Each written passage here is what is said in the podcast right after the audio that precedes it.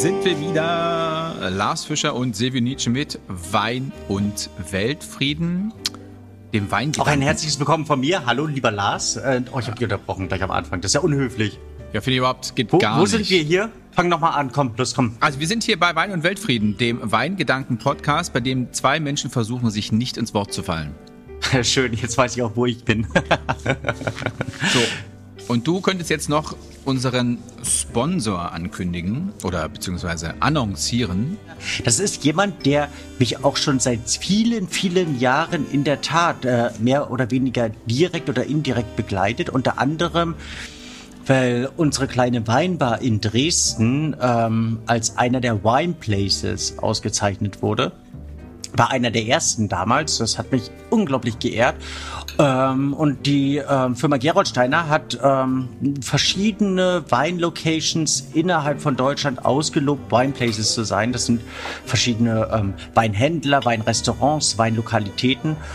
Wir durften einer der ersten sein. Mittlerweile sind es äh, meines Wissens um die 25, 30. Jedes Jahr kommen drei neue dazu. Ganz besondere Ort. Es gibt ein kleines Booklet dazu. Und es ist für mich ein Zeugnis dafür, dass sich äh, Gerold Steiner über das eigentliche Produkt hinaus sehr engagiert und ähm, sehr engagiert in der Weinwelt umherschreitet, unter anderem äh, den VDP begleitet, unterstützt und einfach so ein wenig weiterdenkt, einen Schritt vorausdenkt und somit eben auch unseren, unseren kleinen Podcast unterstützt, begleitet und ja, fördert sozusagen. Daher ein riesen Dankeschön an das von uns sehr geschätzte Geroldsteiner Wasser und ähm, die, ja, die, den Gedanken, uns zu begleiten, oder Lars? Ja, also wir, wir sind jetzt quasi das, das neue Team Geroldsteiner, würde ich sagen, oder? Neue ähm, Team Geroldsteiner, ja, das ähm, ungedruckte. Ja, ja, also wir fahren auch Fahrrad, ja, also nur allerdings nur, nur, später am Abend. Wobei ich ähm, gelernt habe, mh, dass Alkohol nicht auf der NADA-Liste steht, also kein Doping ist. Insofern sind wir da okay. auch völlig, äh, das ist alles ganz Ist das so? Also ich dürfte, dürfte voll Hacke die Tour de France beschreiten. Ja, also es ist natürlich in, in, rauffahren. Ist halt, also ist ja aus, aus leistungssteigernder Sicht also weder sinnvoll noch sonst was sich als äh, Sportler irgendwie die Hucke ähm, äh, voll zu hauen. Und ähm, ja, dafür stehen auf der, zu, auf der, zu, zumindest auf der Liste Spaß von das ja, soll ja ab, machen.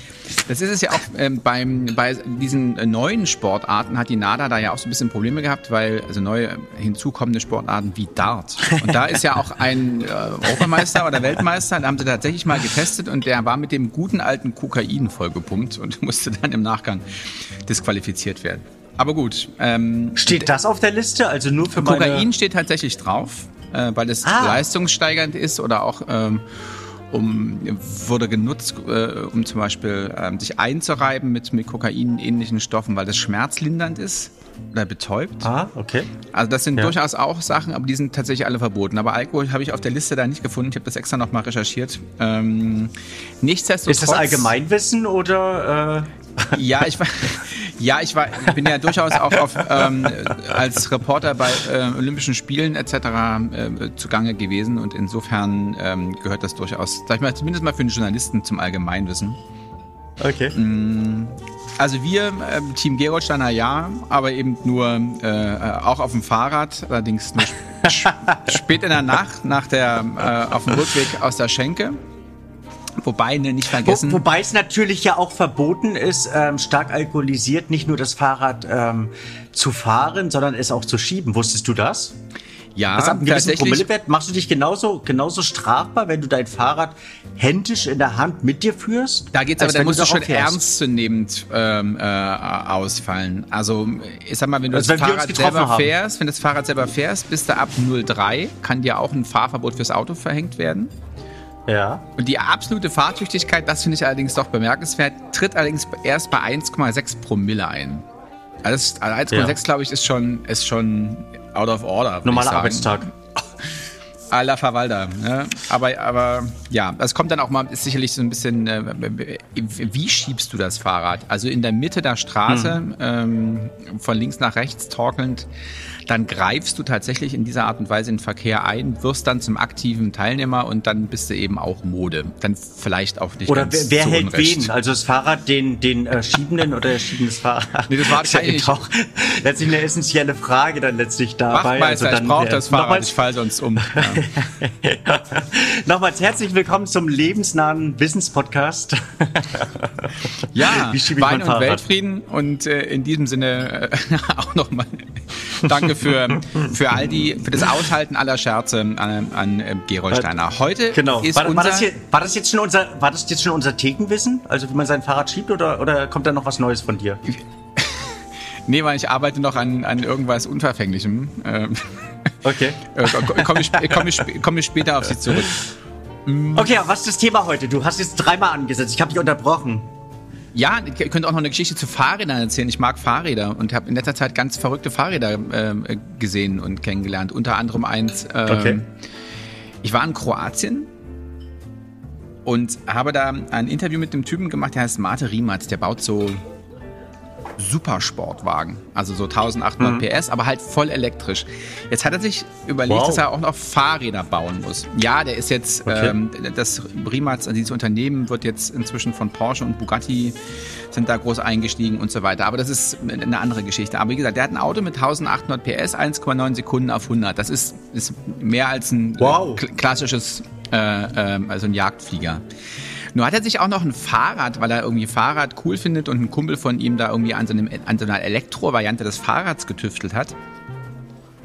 Das hat 12 kW, also sind so roundabout 20 PS. Und du kannst, aber das ist in Deutschland, ist das nicht zulässig. Das Ding fährt so locker 50 km/h. In Deutschland darf das aber mhm. nur 25 fahren. Mhm. Also wenn du mit so einem Ding mit äh, spätestens ab 03 unterwegs bist, also um auf den feuchtfröhlichen Abend zurückzukommen, wo das äh, Fahrrad ja durchaus ein Helfer sein kann, um äh, dann eben halbwegs schnell nach Hause zu kommen, weil man das Auto ja nicht nehmen kann. Das ist dann für sowas nicht geeignet. Aber wenn sich der Hyper, Hyper Hypercar-Hersteller um ein Fahrrad kümmert, dann hat es eben auch 20 PS, mhm. nicht schlecht. Wow. Nicht schlecht. Ähm, eine Frage, vielleicht darf ich die direkt mal stellen. Unbedingt. Ähm, ich habe gehört, weil du ja mit E-Porsche, weil du ja für, für die Firma Porsche unterwegs bist, stimmt es, dass ähm, diese Thematik E-Auto und Ladestation an Ampeln von Ferdinand Porsche bereits in den 20er Jahren in New York innoviert wurde? Oder ist das, eine, äh, ist das ein Gerücht oder muss, müssen wir da beide nochmal googeln? Also, also was auf jeden Fall stimmt, dass ähm, der Ferdinand Porsche wahnsinnig innovativ war. Sein erster Motor ja tatsächlich ein Elektromotor war, der ja nur gezwungenermaßen mhm. auf die Combustion, also auf den, auf den Verbrennermotor kam und dass dieses Induktionsladen und sowas ähm, genau. durchaus Themen waren, äh, mit denen ähm, mhm. alle sich damals beschäftigt haben. Also ich habe auch übrigens, oft, äh, als ich in Kroatien war, ähm, ähm, auch das Geburtshaus von dem Kollegen Tesla besucht, der in ähm, Kroatien geboren wurde. Ich habe immer gedacht, dass das Amerikaner mhm. ist, muss ich zu meiner Schande gestehen. Hätte ich ähm, auch gedacht. Wofür ja? dich natürlich sofort jeder äh, Kroate irgendwie sofort massakrieren würde. Aber der hat natürlich auch, man muss es natürlich fairerweise sagen, den Großteil seines Wissenschaftlerlebens in, in den USA verbracht. Insofern dann kommt natürlich auch der Elon Musk dazu, der mit der Firma Tesla ähm, ja da auch sehr amerikanisch mhm. ähm, daherkommt. Insofern aber hier an dieser Stelle Wein und Weltfrieden, ähm, in dem Fall ist es heute Wein und Weltwissen, ähm, können wir diese Sache nochmal haben, äh, noch mal erklären. Also Tesla ist ein gebürtiger Kroate. Und Ferdinand wow. Porsche hat mit Elektromotoren angefangen, also der originale Ferdinand. Mhm. So, was sonst noch Somit, zu sagen ähm, gäbe? War, war also der Podcast schon mal nicht sinnlos und ähm, ich habe mein äh, viel zitiertes, von dir viel zitiertes Aha-Erlebnis schon gehabt. Jetzt müssen wir nur noch lachen. Ja, genau. Wir sind so ein bisschen heute das, das Quarks, ähm, ähm äh, das, der, der Podcast sozusagen. Quarks ist so ein, weiß ich, kennst du Quarks? Ist so ein echt toll gemachtes äh, ja. Wissensformat der Kollegen ja, ja. Äh, vom, vom WDR. Und die haben, wie heißt denn der Slogan bei den Wissen, Verstehen, Einordnen.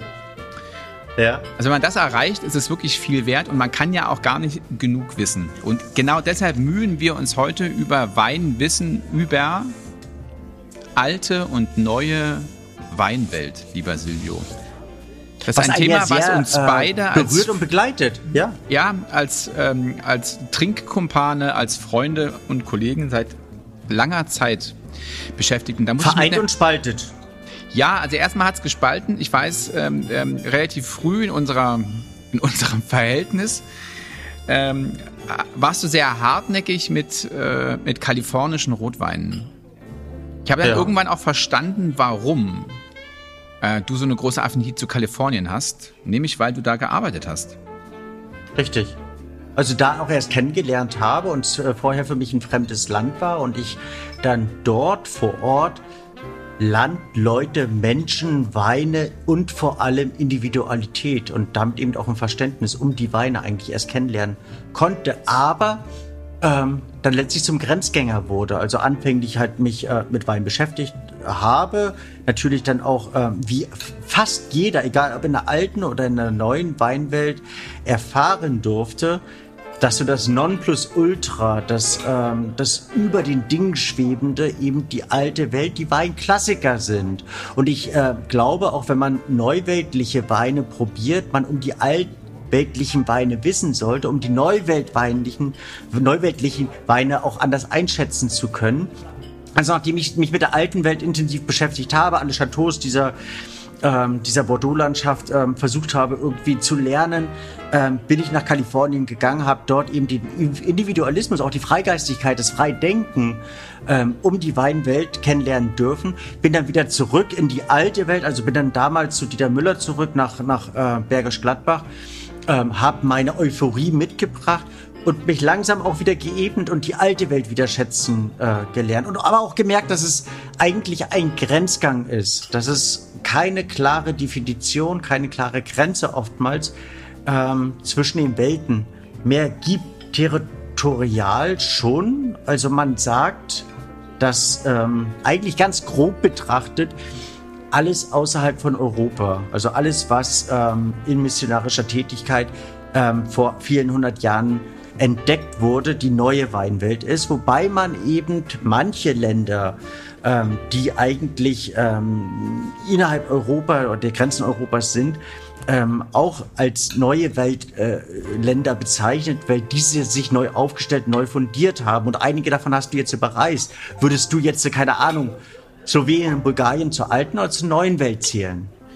Also ähm, definitiv zur alten Welt. Also das sind Länder, ja, ist die. Ist es für dich? Okay. Ja, total. Also weil die, also ich selber auch schon auf Weingütern oder an Weinbergen gestanden habe oder an Lagen, die, wo es halt, also das war in Ungarn zum Beispiel, am Balaton, da wird seit, an diesem einen Weinberg wird seit 2000 Jahren werden da Weine gemacht. Oder mhm. ähm, neulich in Slowenien auch. Seit 600 Jahren werden dort Weine gemacht. Also insofern würde ich das als... Ja, man kann es aber, glaube ich, nicht nur an der, an der Zeit festmachen. In Mexiko wird auch schon seit ungefähr 1500, 2500 Jahren Wein gemacht. Ja, diese, okay, wobei sich natürlich das sehr, das hast du auch schon gesagt, das ja eher an dieser Kolonisierungsgeschichte festmacht. Äh, und dann natürlich man grundsätzlich natürlich auch, wenn man dieses Alt und Neu definieren will, man natürlich auch erstmal überhaupt, dass man sich einen Globus zur Hand nehmen muss. Ähm, und dann sieht man ja, wo ist Wein möglich. Ne? Das wird ja relativ schnell, sage ich jetzt mal, ersichtlich. Mhm. Aber als dann natürlich die, die äh, sage ich jetzt mal, Ozeanien ähm, zur Weltkarte hinzukam, ähm, haben natürlich auch gerade die Briten, äh, die ja sehr aktiv in der ganzen Weinhandel waren, auch überall versucht, das eben zu unterstützen. Und wenn ich ein Zitat oder eine Sache zitieren darf, fand ich ganz witzig. Ähm, 1860 hat ein äh, englischer Weinhändler über Australien geschrieben. Soweit ich es erfahren konnte, ist Australien weder in Bezug auf Boden noch Klima gut geeignet, um Wein anzubauen. Und diese Meinung scheint durch die erfolglosen Bemühungen vieler Jahre bestätigt. Also, mhm. das war ja schon relativ vernichtend. Ähm, aber da hat sich halt so unglaublich viel getan und ich finde, also ich habe so das Gefühl, für mich ist diese neue Weinwelt das, wo, wo es irgendwann so eine Zensur gab und die wirklich da war vorher nichts, war diese Weinbaugeschichte keine äh, uralte, jahrtausendlange Tradition, die in irgendwelchen Mythen und Steinreliefen oder irgendwie sowas ähm, transportiert wurde, sondern die da von Neuem angefangen haben. Und das ist für mich eben ähm, Südafrika, Australien, Neuseeland, Südamerika und eben auch Nordamerika. Also es ist sehr erstaunlich, wenn du gerade jetzt eben Neuseeland betrachtest, dass dort seit den 60er Jahren erst ähm, überhaupt Weinbau in irgendeiner Form gepflegt wird, beziehungsweise seit, seit dem Jahr 83, 82 oder 83, da müsste ich nochmal nachlesen, ähm, Wein professionell, richtig professionell ähm, angebaut wird. Ähm, es ist schon neu. Ich, ich, ich kann auch nachvollziehen, eben, dass das Geschriebene über einen australischen Wein, wenn man sich all, all, allgemein überlegt, dass so die Hälfte des äh, gesamten Wasserbedarfs ähm, für die australische Landwirtschaft aufgebraucht wird.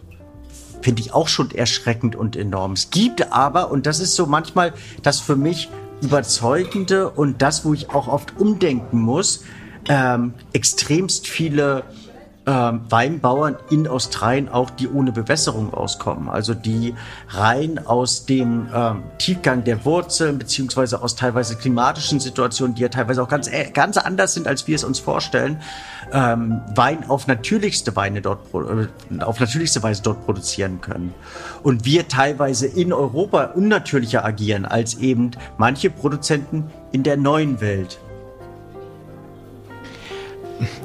Ja, und man muss dazu sagen, wenn man jetzt mal auf äh, ähm, ähm nochmal wegen Neuseeland ähm, schaut und wir haben neulich schon ähm, eben jenes jeden Exportschlager, ähm, den Sauvignon Blanc, den Cloudy Bay schon mal behandelt. Ich meine, die gibt es nicht lange, die sind dann da äh, megamäßig vorangeschritten dann, und sind inzwischen ist, ist Cloudy B von, von ähm, wie heißen die hier, LVMH, also äh, Louis, LVMH. Louis, hm. Louis Vuitton, Moet Louis Hennessy. Vuitton, Moet Hennessy. Genau, von denen aufgekauft worden und gelten als super Luxury Brand. Ähm, das ist schon ein beeindruckender Weg. Und ich finde auch geschmacklich ist dieser neuseeländische Sauvignon Blanc eine, eine ganz eigene Sparte. Also weil da, glaube ich, können die meisten mit, mit Marlborough doch durchaus auch eine Lage äh, äh, zuordnen. Wohingegen ich so bei Australien oder so, habe ich so meine Schwierigkeiten. Ne? Also jeder kennt ja die Lagen aus Frankreich oder äh, Spanien oder Italien und so weiter. Aber bei, bei der neuen Welt wird es schwer. Dann sind es ja wirklich dann eher so, ist es eher so die Sorte an sich. So, da ist also der Shiraz aus Australien oder der Cabernet Sauvignon oder weiß der Kuckuck was. Das sind ja auch durchaus diese alten, großen, klassischen Sorten, die da äh, von da kommen. Also der Chardonnay noch dazu, Chenin Blanc.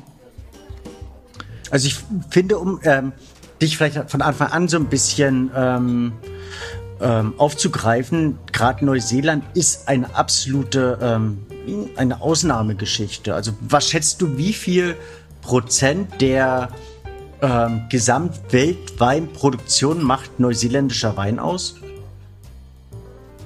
Wahrscheinlich gar nicht, also, also ganz wenig. Ähm, Ein Prozent.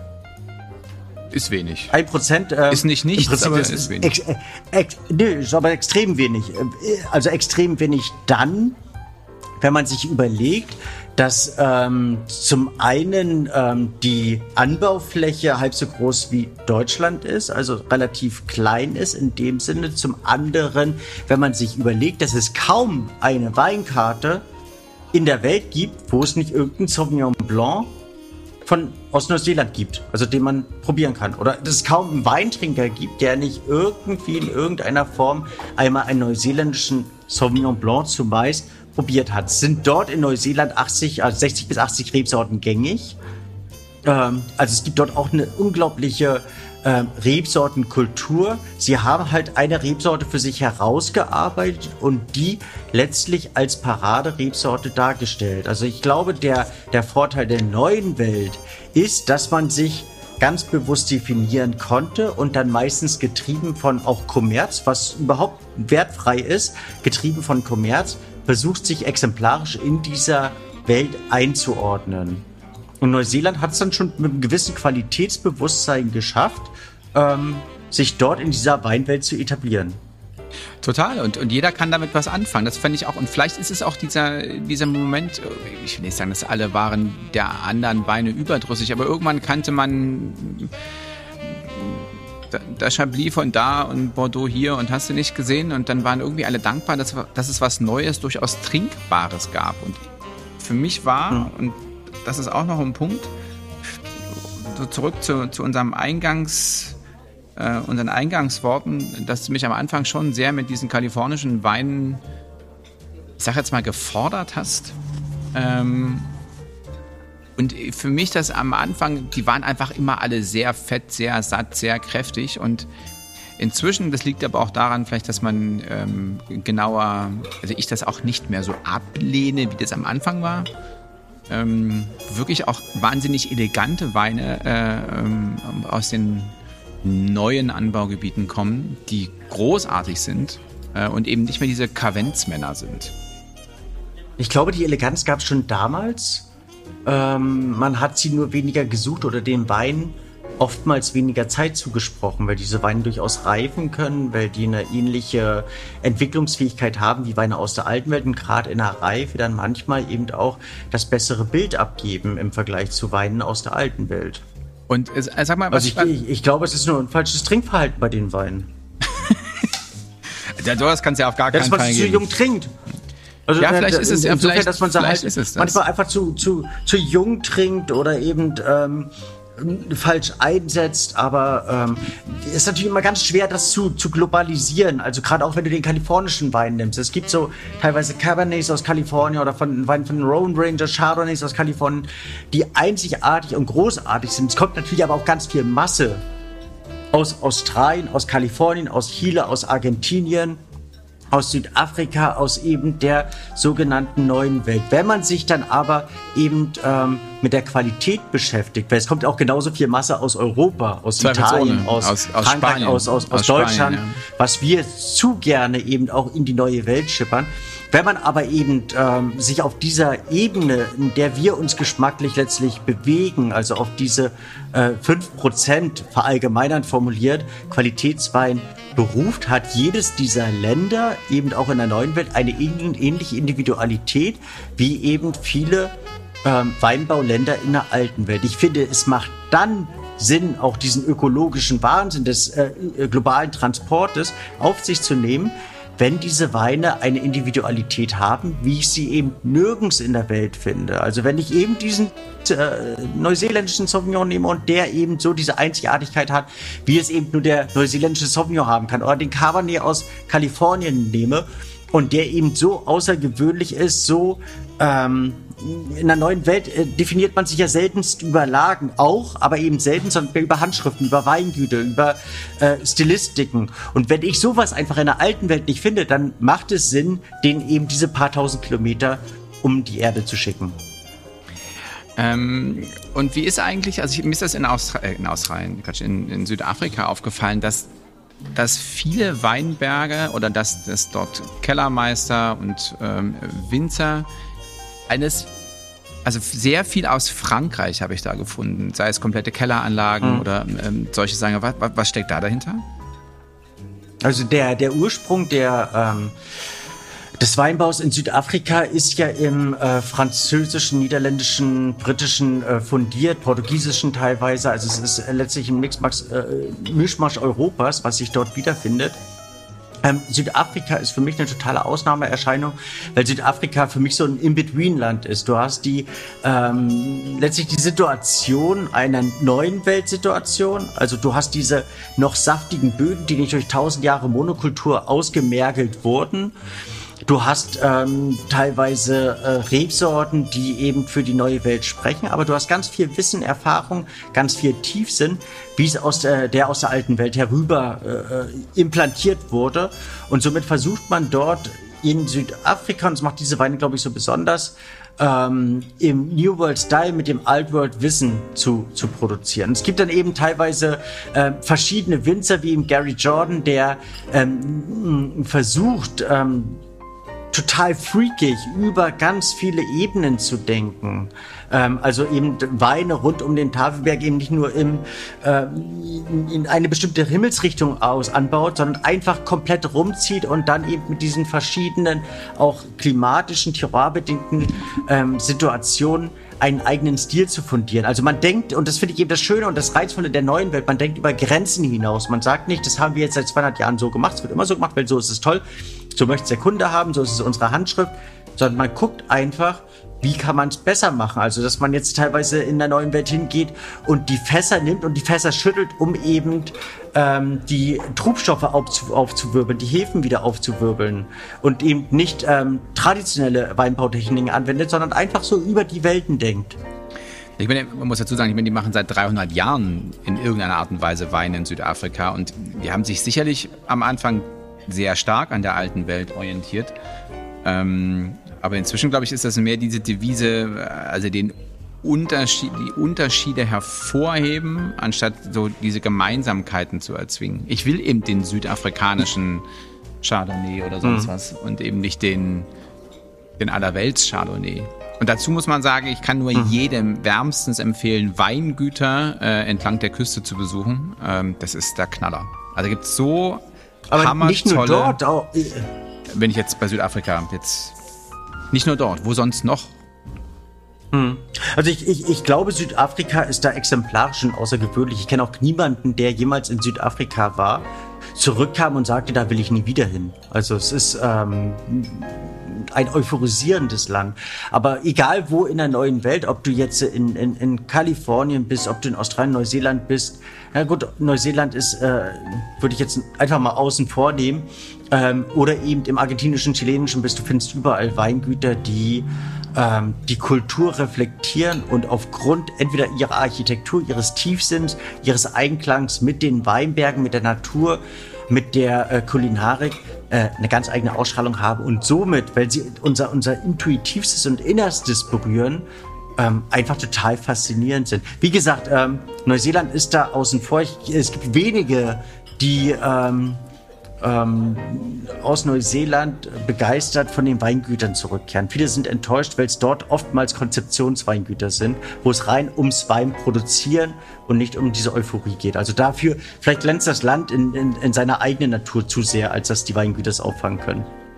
Hm, Habe ich auch schon von wirklich von einigen gehört. Aber wenn wir jetzt, äh, wenn man jetzt jetzt haben wir alt gegen neu. Ähm, gibt es denn aus der neuen Welt wirklich diese ganz großen Weine?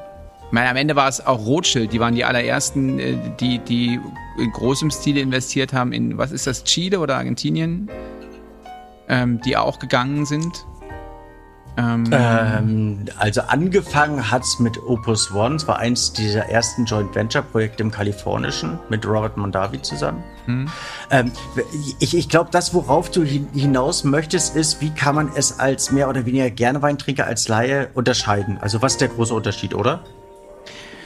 Na, unterscheiden, ich weiß nicht. Ich, ich, glaube, dass man jetzt an dem äh, äh, schon an dem Punkt ist, es kommen von überall her wahnsinnig tolle Weine. Aber dennoch zurück zu diesen ganz großen Weinen, ähm, diesen weltbekannten äh, es gibt, Outstanding also Weinen. Ich, ich, Kommen würd, die auch aus Kalifornien? Auch gar nicht, und Na, ich würde gar nicht sagen, dass jetzt die alt, alte Weltweine, dass die wirklich so viel besser sind oder dass dieses Bessere so viel greifbarer ist. Da gibt es teilweise legendäre Proben, angefangen mit einer ähm, ersten Probe in den 70er Jahren in Paris, wo ähm, die kalifornischen Weine die traditionellen Bordeleser Gewächse geschlagen haben. Ähm, bis hin zu vielen, vielen Vergleichsproben eben mit auch anderen Weinen aus der neuen Welt im Vergleich zu Weinen aus der alten ähm, Welt, ähm, wo man blind probiert, den Unterschied einfach teilweise nicht mehr greifen konnte, beziehungsweise eben teilweise sehr überrascht war hin zu dem, dass man teilweise sagen kann, dass in der alten Welt teilweise viel modernere und viel ähm, äh, äh, konzeptioniertere Weine oder konfektioniertere Weine erzeugt werden, auch im High oder gerade im High-Class-Segment, als in der neuen Welt. Die neue Welt sich mehr auf Authentizität und ähm, Handwerklichkeit ähm, zurückbesinnt oder überhaupt besinnt. Also dass die Welten sich vermischen glaube ich, gibt es eine, ähm, eine ganz grobe Unterscheidung, dass man sagt, in der neuen Welt zählt ein bisschen mehr die Handschrift des, äh, Schrift des Winzers, der Rebsorte. Das ist eigentlich so das, was zuerst genannt wird. In der alten Welt geht es oft über Gebietstypizität, über, ähm, über den Anbauort, auch über Jahrgänge, zumindest im traditionellen Sinne. Und Rebsorte beziehungsweise oftmals oder hin und wieder auch Winzer sind dem untergeordnet. Hm, und was ist. Ich, ich, dennoch nochmal zurück zu der, zu der Frage, was mache ich jetzt als, was ist die Lebensweisheit, die man mitgibt jetzt aus unserem, oder mitnehmen kann aus unserem Podcast? Die, die Lebensweisheit ist, glaube ich, dass man ähm, durchaus neue Weltweine ähm, nicht verteufeln sollte, die Individualität in den einzelnen Anbaugebieten suchen sollte, ähnlich wie ich sage, wenn ich einen italienischen Wein trinke, dann sollte das kein Spanier sein. Und dass man dort umso mehr auf Qualität und nicht auf Quantität setzen sollte, um einfach auch so diesen grünen Fingerabdruck letztlich zu wahren. Ähm, und dass man sich da eben sehr offengeistig geben sollte. Also eben diese auch diese ganzen ähm, diese ganzen No-Gos, die es dann letztlich ähm, in der neuen Welt gibt, ähm, die oftmals eben auch, ähm, ich glaube, falschjournalistisch herausgearbeitet werden, dass man dort ganz viel äh, nicht mit Holz, mit Barrique arbeitet, nicht, äh, dass man ganz viel mit, mit äh, Barrique-Essenzen oder mit Barrique-Chips arbeitet. Das gibt es in der alten Welt genauso. Das ist kein Ding der neuen Welt. Nur äh, aus der neuen Welt wird sowas eben ähm, sehr, sehr spektakulär dargestellt. Und aus der alten Welt eben weniger, wenn man da so ein bisschen dieses Cleanwashing äh, betreibt. Ähm, es gibt genauso viel Schindblut in der neuen Welt wie in der alten Welt. Es wird genauso viel Masse produziert in der neuen Welt wie in der alten Welt. Ähm, und es sind Weinbauländer und Weinbau ähm, äh, die dort entstehen, die teilweise großartig sind, die viel adaptiert werden und äh, denen man mit viel Offenheit entgegentreten kann. Okay, und unsere Rubrik, ich packe in meinen Koffer und nehme mit auf eine Insel. Okay, welchen, welchen Wein nimmst du mit dieses Mal? Ich würde der in der Tat einen Wein aus der, aus der alten Welt, aus meiner zweiten ah. Liebe, ähm, dem, dem Burgund. Bitte, willst du lieber in Kalifornien? Ich dachte, okay, fang doch mal an mit der Rubrik. Komm, okay, komm, komm, fang doch mal an mit der Rubrik. Frag mich noch mal, dann versuche ich mich da, da gerade reinzudenken und reinzusteigern. Oh mein ja, lieber, ich weiß einen. Ich weiß ah, wirklich mein lieber einen. wir sind doch hier heute ja, bei ja, Wein und okay, Weltfrieden, ja. alte und neue Welt. Welchen alte Wein Welt. möchtest du denn aus der neuen Welt mit auf die Insel nehmen, wenn wir da hin müssen, können, der, dürfen in sollen? In der Tat einen, der mich total verwirrt und total begeistert und der mich hat komplett ähm, umdenken hat lassen. Und zwar war das ein Chardonnay, ein Chardonnay aus ähm, von, der, von der Central Coast, aus dem kalifornischen, den ich blind probieren durfte und blind jederzeit hätte ähm, als einen Batin Montrachet aus dem Burgund eingestuft. War aus dem, äh, aus dem Jahre 95, meine ich, da müsste ich nochmal in meinen Unterlagen nachschauen. Und aus dem Hause Talbot. Und zwar ein, ähm, ein, einer der, der für mich absoluten Chardonnay-Erlebnisse. ähm, dem würde ich nicht nur gerne mal wieder trinken, auch mit meinem jetzigen Weinbewusstsein. Ich habe ihn damals ähm, 1999 das letzte Mal getrunken. Es ist, glaube ich, meines Wissens auch in Europa nicht verfügbar, da müsste ich nochmal nachschauen. Ähm, das wäre einer der Weine, die unbedingt in meinen Lebenskoffer, in meinen Genusskoffer kommen sollten. Hast du einen Wein? Also gerne auch aus der neuen Welt. Nein, das habe ich tatsächlich nicht. Also aus der neuen Welt ähm, ist es der, der zumindest, der geschmacklich ist der absolut in Ordnung. Das ist der Claudi B, den hatten wir das letzte Mal schon besprochen. Der ist so für mich so exemplarisch.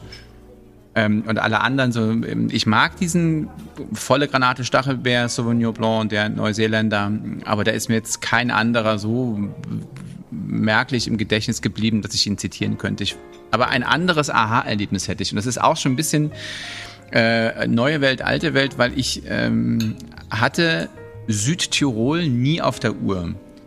Und äh, weil es ist ja irgendwie Italien und was die auf keinen Fall können, sind Weißweine. Ähm, war zumindest so mein Vorurteil oder meine Meinung. Zumindest habe ich immer die falschen getrunken. Und Südtirol hatte ich immer nie auf der Uhr. Und dann war ich eines Tages in äh, Südtirol, da bei Freunden und gegessen etc. Und dann bin ich in den äh, Genuss ähm, einer, äh, eines Malienchors gekommen. Es ist, oh, wie heißt das? Reserva, Reserve de la Contessa, glaube ich. Ähm, das ist ein Verschnitt aus auf jeden Fall Chardonnay, Sauvignon und weiß ich nicht. Pinot Bianco könnte das sein, aber egal. Und fand das waren großartige und Manincore macht großartige Weine. Ähm, ich glaube, die sind inzwischen auch irgendwie in Kalifornien zugange.